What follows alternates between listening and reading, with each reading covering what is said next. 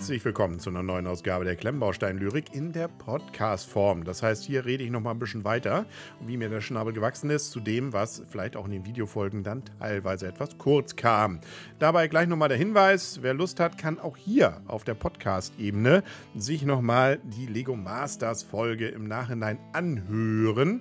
Das Bild ist da, glaube ich, gar nicht so wichtig, weil wir ja keine Ausschnitte aus der Sendung wirklich bringen können, äh, aus rechtlichen Gründen, sondern das gesprochene Wort das Wichtige ist. Aber es waren wieder spannende Infos dabei und ich gönne gerade und hoffe natürlich auch, dass das auch dahergehend gewürdigt wird, weil sich da ja mehrere Kandidaten auch Zeit nehmen für extra, nachdem sie dann meist mit Freunden geguckt haben, sich da nochmal einzuschalten. Bis hin ja, wie bei Ben, der dann morgens um sechs plötzlich nochmal den Wecker stellt äh, und dann, also nach Ortszeit, Zeit, wo er sich gerade befand, äh, um dann da dabei zu sein. Und das sind ja wirklich spannende Geschichten, die da teilweise erzählt werden über die Produktion, so gerade wahrscheinlich am Rande dessen, was noch so erzählt werden darf. Also ähm, ja, deswegen, wir werden es natürlich weitermachen. Gönne ich es allen, äh, dass es auch äh, vielleicht ein paar mehr noch sich anhören und sei es jetzt hier auf der Podcast-Ebene. Was ich allerdings im Video zu der Polaroid-Kamera schon erwähnt habe, dass ich hier nochmal drüber reden will, das will ich auch tun, weil das, was ich im Video sage, tatsächlich passiert ist. Also ich habe, also der, der erste Schritt ist ja, man sieht die Bilder. Das ist ja nun schon ein bisschen her von der Lego Polaroid-Kamera. Erst recht natürlich die Ideas, dann vergisst man es ein Jahr wieder, dass das war. Und dann kommt die, das äh, Release irgendwann, zumindest erstmal der Bilder und dann des Sets. Und bei den Bildern dachte ich schon, wow, das Ding sieht ja wirklich sehr ähnlich aus. Und dann stand da auch schon, naja, es ist doch ein bisschen kleiner als das Original, wo ich dann schon dachte, ah, wenn das jetzt so ein spitteliges Kleinstmodell ist, dann, ah ja, dann ist es vielleicht doch nicht so dolle. Und jetzt habe ich es ja gebaut, zusammen mit meinem Sohn, mit der gemeinsam Bauen-Funktion der Bilder-App. Und als ich es dann in Händen gehalten habe und es wirklich sich schön anfühlt, es ist schön haptisch, es hat Noppen, das ist bei Lego heutzutage ja auch gar nicht mehr so immer der Fall.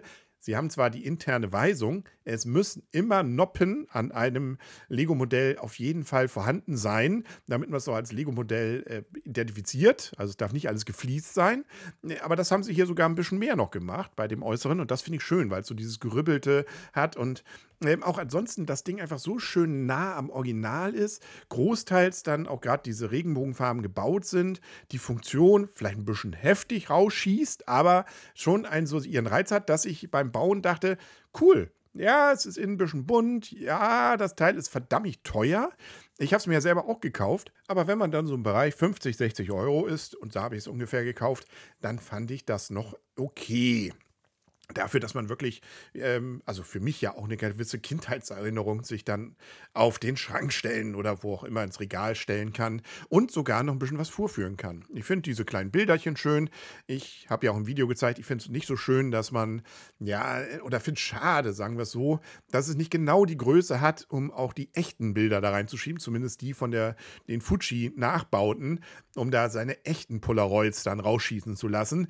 Aber das ist Leiden auf hohem Niveau, um das in ins Regal zu stellen, finde ich es cool. Nun habe ich allerdings auch natürlich, äh, man folgt ja auch den Mitbewerbern, hätte ich beinahe gesagt, also den anderen Rezensenten bzw. YouTubern. Und da ist natürlich Thomas Panke einer, der dann doch auch immer wieder mal in die Timeline schwirrt bei mir. Und äh, also hält der Steine, für die, die es jetzt noch nicht so genau wissen, was ich wovon ich rede.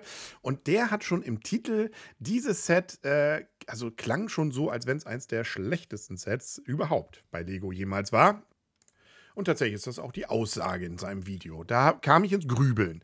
Wir sind oftmals, äh, auch wenn da andere was behaupten, äh, gar nicht so weit auseinander, was so Meinungen über Sets angeht. Er hat dann natürlich so eine etwas andere Art, das vielleicht auch nach außen darzustellen, in den Titel reinzuschreiben und und und. Aber unterm Strich sind wir uns erstaunlich oft, glaube ich, einig.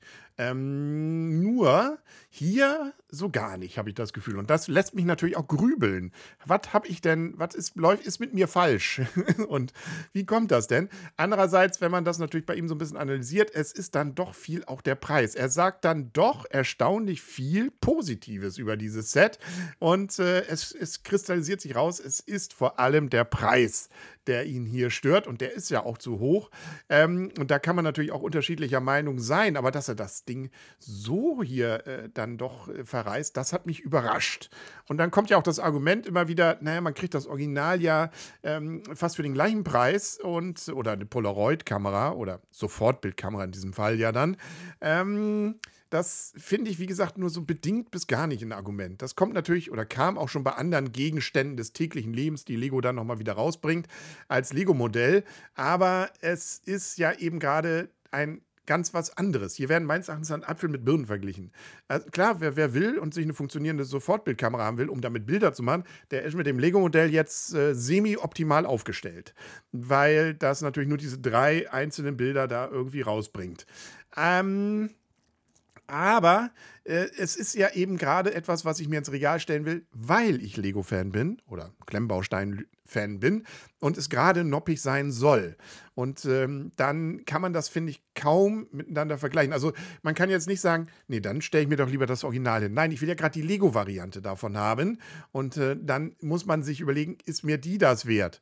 Wenn ich was haben will, was Fotos machen kann, dann ist das eine ganz andere Überlegung. Darum geht es hier aber gar nicht, sondern es geht eben um was komplett, wenn man so will, anderes. Und äh, deswegen überrascht mich diese Argumentation immer mal wieder. Und äh, klar, beim Todesstern kann man natürlich das Argument sagen, der von Lego ist viel, viel billiger als das Original. Zumindest das, was so, glaube ich, Fans mal ausgerechnet haben, was das Teil denn normalerweise kosten würde, wenn man es denn ausbringen würde. Gab es nicht sogar im Senat in Amerika irgendwie mal so eine Anfrage? Äh, naja, gut, aber das, äh, das sind andere Themen. Ähm, ja, und natürlich kann man auch sagen, Herrgott, der Lego Ferrari ist dann doch ein bisschen billiger als das Original, ähm, wird allerdings selten dann als Gegenargument gebracht. Dass man sagt, das ist, guck mal, der kostet nur 400, 500, da so, so ein großes äh, Lego-Modell. Der echte Ferrari kostet aber das äh, doch x-fache. Hm, naja, also das Argument finde ich immer so ein bisschen überraschend seltsam. Ansonsten kann man natürlich und ist ja natürlich auch so ein Modell immer davon auch abhängig, meines Erachtens, was man für Emotionen mit dem dazu Grunde liegenden äh, Gegenstand hat. Und für mich sind Polaroid-Kameras schon etwas, was auch meine Jugend, meine Kindheit im, nicht geprägt, also da gab es sicherlich prägenderes, aber durchaus auch begleitet haben und wo ich Erinnerungen dran habe. Gerade dieses Wedeln auch dieses Bildes, diese Magie, dass da wirklich so ein Bild rauskommt, das war ja wirklich wie Zauberei, weiß ich, als ich das das erste Mal bei einer befreundeten Familie mal sah, wo die das dann rausgeholt haben. Das war schon, boah, Raketentechnik hier und das in den 80ern. Also das war, ähm, hat was. Und dann fand ich es ja jetzt cool. Genau, also wirklich eine so, also außer größenmäßig, aber relativ nahe exakte Kopie aus Lego mit sogar einer Funktion dann zu haben, ähm, dass ich da ein bisschen toleranter für mich persönlich jetzt bin, was den Preis angeht. Aber da muss ja jeder selber wissen, was ihm das wert ist und wie viel Geld er für sowas ausgibt. Ich habe mich da gefreut und habe mich bei anderen Sets schon mehr geärgert über das Geld, was ich ausgegeben habe, als bei dem hier. Man kann es natürlich auch so einfach abtun und sagen, naja, die Geschmäcker sind eben unterschiedlich. Und ja, so ist es. also ich schäme mich nicht und habe es ja auch im Review dann äh, beibehalten zu sagen, mir gefällt das Teil und ich äh, will es mir gerne hinstellen und ich freue mich auch, diese Funktion vorzuführen. Mich, mich stört nicht so richtig dieses bunte Innere, weil da sieht man ja ein bisschen durch diese Ritzen, aber das hält sich. Das größte, der größte Kritikpunkt für mich war eigentlich, dass da vorne, wenn man das Ding aufklappt, immer wieder bei mir was abfällt. Das fand ich schade, ob man das nicht hätte etwas strenger bauen können oder ein bisschen stringenter, stringenter, also fester. Ähm, das finde ich, ist tatsächlich ein nennenswerter Kritikpunkt, der, glaube ich, von Thomas gar nicht so groß rausgestellt wurde. Und ja, es gab ein paar Sticker, aber es ist auch viel bedruckt bei der ganzen Geschichte. Ich finde auch diese Bilder ganz witzig. Da würde ich mir fast noch mehr wünschen. Oder so ein Blankoteil, wo man sein eigenes Bild hätte einmalen können. Ja, kann man sich natürlich selber auch ausdrucken. Muss man nur ein bisschen festeren Karton nehmen, die Maße abnehmen und dann, ich meine, das Ding muss man ja einfach nur reinschieben und dann wird das auch genauso klappen. Ja, ja, so einfach ist die Welt. Einfach selber machen. Ja, so sei es das mit meinen weiteren Gedanken. Mein Kurzpodcast für heute. Wir hören und sehen uns hoffentlich bald wieder. Wenn ihr dazu auch Meinungen habt, könnt ihr es natürlich unter dem Video auch posten oder auf klemmbausteinlyrik.de. Da kann man nach meinem, also wenn ich richtig alles eingestellt habe, auch die Podcast-Folgen kommentieren. Macht kaum einer, aber kann man tun.